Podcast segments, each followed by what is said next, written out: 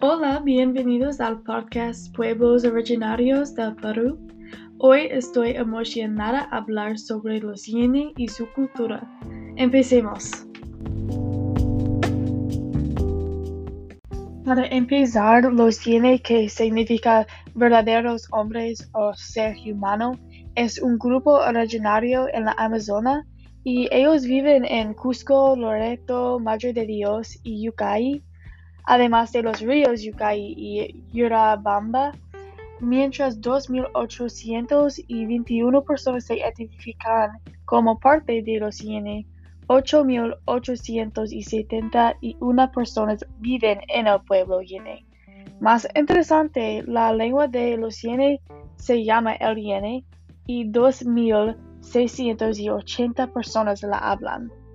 La gente de los Yene es conocida como los navegadores porque poseen las habilidades de viajar largas distancias, especialmente a través del agua. La mayoría de sus casas son construidas cerca del agua por esta razón. También la gente siempre ha intercambiado los artículos, por ejemplo, plumas, cerámicas, pieles y animales vivos por piedra y metales preciosos. En mi opinión, la más distinta parte de los cine es el rol de la mujer en sus comunidades. Hay mucha énfasis en la importancia de la familia materna en lugar de la familia paterna.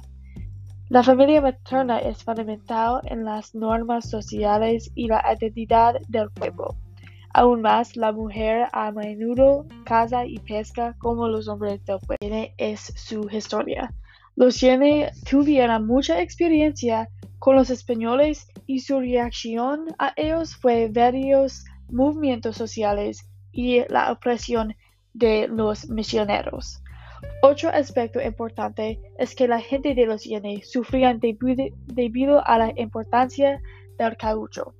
Los Yene se conocen mucho sobre el caucho y participaban en la expansión del producto, especialmente porque su navegación y conocimiento del río. Pero muchos de los Yene fueron maltratados y esclavizados porque había jefes de las operaciones del caucho. Esto es importante porque su comunidad fue herida y la población declinada. Vamos a hablar con los Yene hoy en día. Primero, ellos viven en un gobierno multinivel que incluye los individuales y la casa, y luego un nivel del grupo y después la comunidad. Es autogobierno, pero por supuesto hay un nivel local y nacional. Ellos tienen líderes para el pueblo también. Los líderes quieren el respeto intercultural con el gobierno del Estado, pero hay problemas. Por ejemplo, en el año 2014 había explotación de petróleo y gas en el que los Yene no eran informados. Muchos pueblos originarios tienen problemas con la consulta con el gobierno para crear soluciones. Los Yene se enfocan en la hidrovía amazónica y hidrocarburos.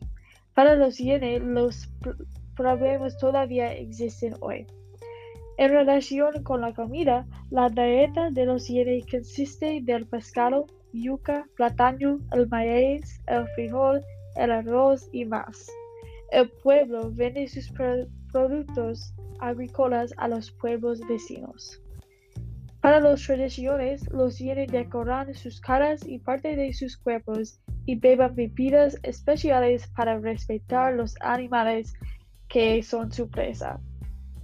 Hay mitología Yene y la gente pinta sus caras con tinta natural por sus ceremonias y rituales. Al final, hay mucho arte en el pueblo. Por ejemplo, yoga es los tejidos con mucha significancia a la cultura. Hay 31 diseños que usan diferentes colores y representan diferentes animales también. Yoga dice los cuentos del pueblo y es una tradición importante.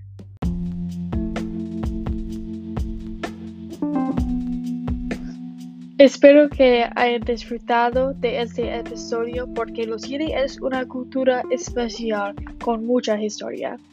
Muchas gracias por escucharme. Hasta la próxima vez. Adiós.